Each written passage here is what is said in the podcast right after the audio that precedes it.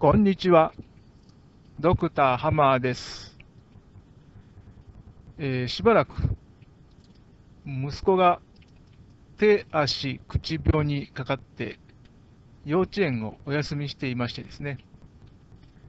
ずっと自宅待機だったもので、新たなトークを吹き込むことができずにおったわけですが、どうやら元気になったようで、えー、よかったです。やっぱり最初はパッと熱が出て慌てましたが、案外すぐに熱も下がりですね、特に病院に行くこともなく、えー自宅安静でなんとか回復したようでございます。えーそれでですね、えーその1週間、まあ、あの、いろいろとこう、ビザの更新手続きなどもあってですね、ちょっと、あの、普段よりは忙しく過ごしておったんですけれども、まあ、とはいえ、あの、喋れない時間っていうのは、こう、読む、読み書きにですね、使っていましてですね、まあ、あの、やはり私が、あの、読むっていうのも、なるべくその、書いてアウトプットできるようにということで、それを目標に読むんですけども、まあ、今までその学術論文とかを書いていましたので、えーまあ、引き続きですね、あの学術論文などを読みながらですね、えー自分が書きたいものっていうんですかね、こういうふうにやれば、えーわかりやすく書けるんじゃないのかっていうものをですね、検討しているところなんですが、まあ、やっぱり、あの読んでいて感じたことなんですけども、まあ、やっぱり、あの頭いい方の人たちっていうのは、こう、もっとですね、こう、厳密にその論理っていうんですかね、ロジックっていうものについてのその訓練っていうんですね、それをあの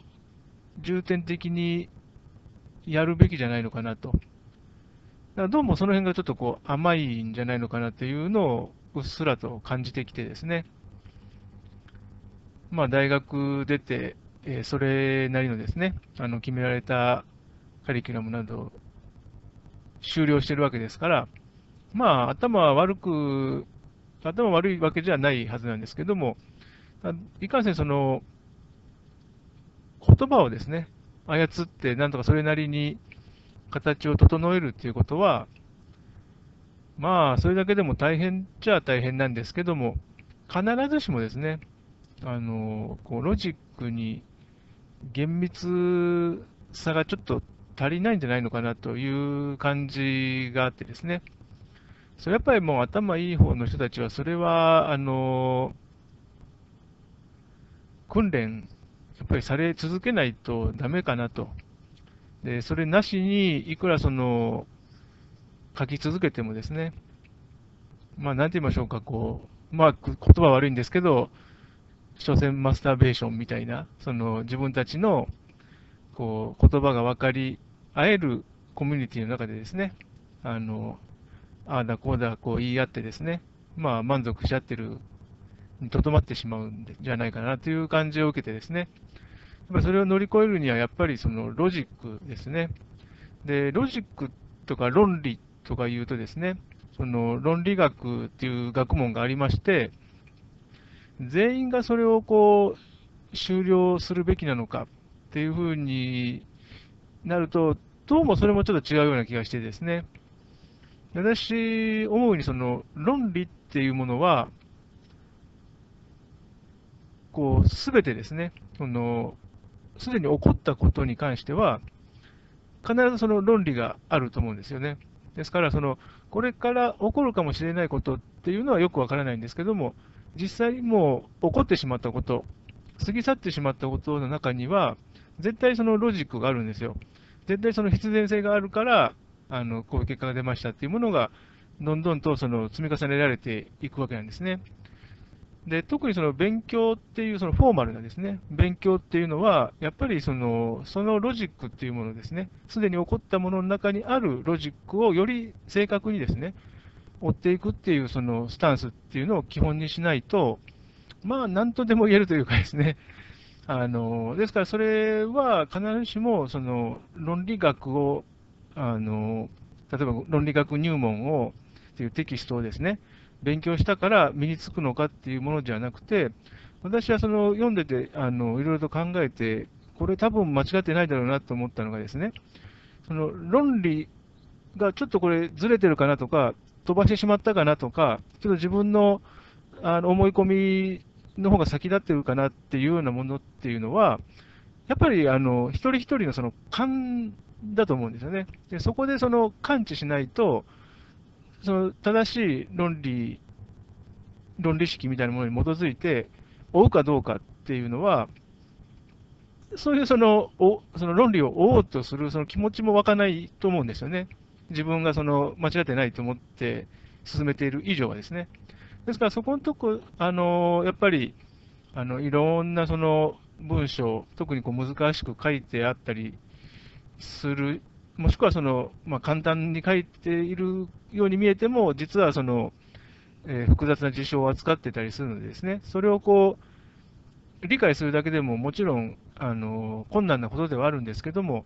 まあ、やっぱりそれをこう理解したかどうかっていうことにですね、あまりにその重点が置かれすぎていて、なんて言いましょうか、その自分なりの感覚で、なんだなんなんかちょっと違うなみたいなその感覚ですよね。それについてその、なんかこう、対話を、自分の中でこう対話をするっていうその癖をつけないと、まあ、なんて言いましょうか、どうしてもその、すでにもう確立されたものっていうものがこう指標になってですね、なかなかその、えそれひょっとしてなんかちょっと見落としありませんみたいなものがですね、そういう疑問が湧きにくくなっているのかなというのを感じたんですよね。ですから、うんままずはですね、そのこう自分なりのですね、その勘が働くっていうんですかね、あれ、これちょっと、あまあ、なんて言いましょうか、そのどういうふうにやればいいかよく分かんないですけども、ちょっとこれ見直した方がいいんじゃないかみたいなことをですね、結構その、私が読んだとしても、結構しょっちゅうその感じるわけなんですよね。ですから、まあ、なんて言いましょうか、それもこれもなんかまあひねくれてるとか、天の弱とか言ってしまえば、まあ、そういうもんなんですけども、そういう気持ちってやっぱり、あの、なんて言いましょうか、こう見過ごしちゃいけないというか、あのまあ、そんな些細なことはということで、流してしまわない方がいいのかな、みたいなことを感じてますね。ですから、その論理っていうと、どうしてもその厳密に分析すれば、そのトゥルーであるか、フォールスであるかっていうことは、あの決着がつくはずなんですけども、でそれはでもあくまでもその機械的な作業ではなくてですね、私はもう論理っていうものには、ある意味その神様のようなものですね、がこう、付き従っているというか、宿っているというかですね、あのそういうもんだと思うんですね。で、その、そういったその、えー、そもそもその、すでに起こったことですから、あのやっぱり、まあ、物理学のその量子論とかですね、明らかにしきているように、そのどっちに転ぶかっていうのは、あの分からないところがあるんですよね、その結果が出るまでですね。でそういうふうに、あのもうだん論理的にもその分かってきていることですので、その世の中でその起こったことっていうものについては、まあ、ある意味も、なんて言いましょうか、なんでそうなったのって、そのなんでっていうのはないんですよね。だからまあ、その可能性として、あのゼロが、0と出るか1と出るかっていう、その両方のですね、その可能性があるということで、まるっきりそのデタラメではないんですよね。っていうことまでは絞り込めるとしても、それが、とある時点で0と出るのか、1と出るのかっていうのは、まあ、それはその時になってみないとわからないわけなんですよね。で、そういうことを考えれば、本当に何気なく私たちが、あ、これはもうすでに起こったことを過ぎ去ってしまったことっていうふうに、あの理解しますけれども、それってやっぱりすごいあの神秘的なことというか、あの本当にあの、まあ、言ってみりゃ、神様みたいなものがですね、こう起こさせてるっていうんですかね、そういうものじゃないのかなと。ですから、その論理、すでに起こったものに必ず宿っていると申しましたですね。その論理っていうものは、まあ、何て言いましょうか、それは本当に機械的に追っかけていけば、正解に至るとか、そういうものではなくて、そもそもその神様みたいなものの存在っていうものをですね、こう、認めてですね、それとこう、やっぱり対話していくっていう気持ちがないと、そもそもじゃあ、どういう理屈でこれが起こりましたかっていうところにですね、入っていくときにもうすでにその私たちのその思い込みっていうものが入ってしまうのかなと。で、そういうことはもうかなり昔からですね、口を酸っぱくあの注意しましょうということは、その科学とかですね、あのその論理的な考え方っていうものにかの中では言われ続けているんですけども、まあ、もっとですね、その私としてはそのこう論理とかロジックっていうものに対するですね見方ですよね。それはもう機械的な作業で、あの0か1か、その True か False かっていうのが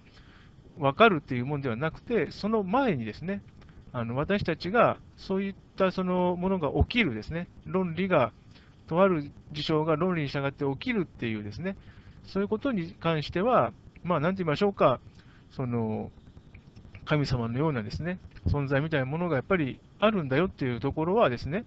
認めないと、なかなかその、特にその賢い方の人がですね、やっぱり勉強し続けて、それなりにあの業績も上げればですね、まあ、何が間違ってんだよっていう、そのあんまりそのシリアスな、そのクリティカル、クリティカルとか言いますけれども、あんまりシリアスにそのこう自分がこう見落としていることがあるかもしれないみたいな疑問がなんか湧きにくいのかなっていうのをすごく感じたんですよね。ですから、まあ、なんでそんなことを言うかというと、まあ、私としてはその、こう優しい社会においてはですね、まあ、本当にそういう賢い一部の賢い人だけではなくて、もう圧倒的多数のですね、まあ普段はそんな小難しいことは考えてませんみたいですね、そういうあの人たちがいかにそのより幸せに生きていけるかっていうことの方が大事だとは思ってるんですが、とはいえやっぱりその賢かったりしてですね、現現在のそのアカデミックみたいなところでその食っていってる人たちっていうのは、その人たちがこう及ぼす影響力ってすごいバカでかいわけなんですよね。で、そのバカでかいパワーを持ってる人たちが、どうもなんかこう、なんか自信過剰っていうんですかね。そういうあの、で、自分たちはいやいやいや、クリティカルに物事を見るっていうふうに訓練されてるから、そんなその偉そうになることはないみたいなんですね。そういうなんかこう、なんていうか、傲慢さと言いましょうか、うん、なんかそういうところがどうもこう感じられてですね、まあ、もうちょっとその論理っていうものに対してですね、見方っていうのを変えた方がいいのかなと、そういう話もですね、できればですね、そういうその賢い方の人たちにもですね、あの通用するような話っていうものもですね、あのまあ、特にですね、書いたりして、えー、問いかけていければいいかなと。いうようなことを考えているわけです。